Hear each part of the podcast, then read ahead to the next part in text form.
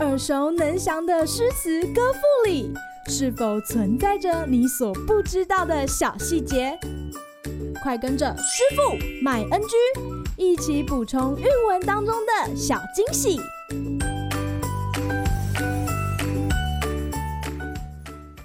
大家好，又到了周五，今天要来和大家分享的是柳宗元的《江雪》。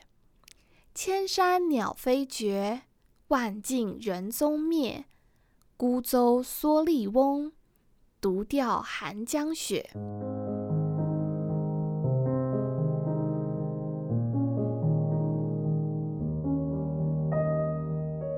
柳宗元的仕途本是一路顺遂，但是到了唐顺宗即位时，他参与了一场政治改革——永贞革新。这场改革以失败告终，参与的成员都受到惩罚，柳宗元也因此开始了他被流放的后半生。柳宗元曾经先后被流放到永州与柳州。《江雪》这首诗便是元和年间于永州所作。永州相对于当时的都城长安而言，是南方极为偏僻的蛮荒之地。被贬谪的柳宗元深感被朝廷遗弃的愤懑。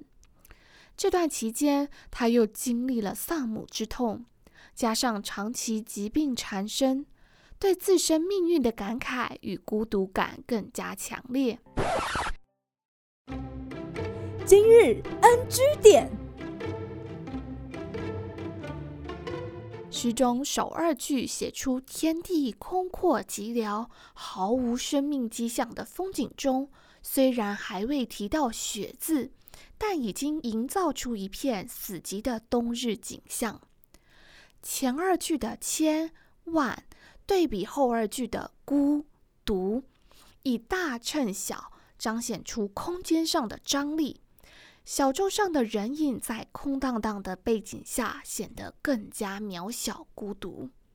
但是在这天寒地冻的冬日，鱼儿都躲到了深水处了。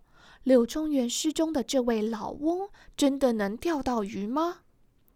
柳宗元其实是借着这位舟中的老翁来自喻。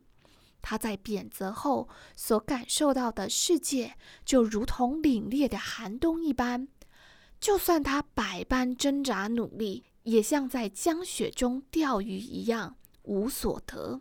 即便如此，他也仍像是稳坐小船里的渔翁，不顾严寒的环境，依然淡定垂钓。在艰苦环境中，反而生出一种悠然宁静的意趣。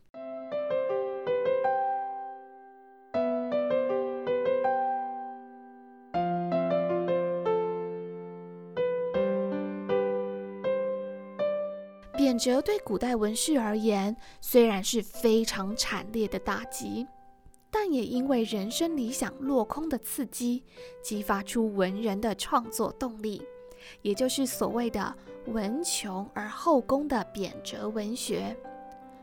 中国文学有许多名人的作品，都与政治上的失意脱不了关系，像是屈原作《离骚》。苏轼写下《前后赤壁赋》，与白居易著名的《琵琶行》，都是在仕途失意、贬谪流放之际所展现出来的创作能量，也能从中看到诗人们怎么样去透过书写来调试他们的心境。好啦，今天的师傅麦恩居就到此结束，我们下回见喽，拜拜。感谢收听今天的师傅麦恩居。想要了解更多有关韵文的趣味知识，请记得按下订阅键，follow 我们，让你的诗词歌赋不 NG。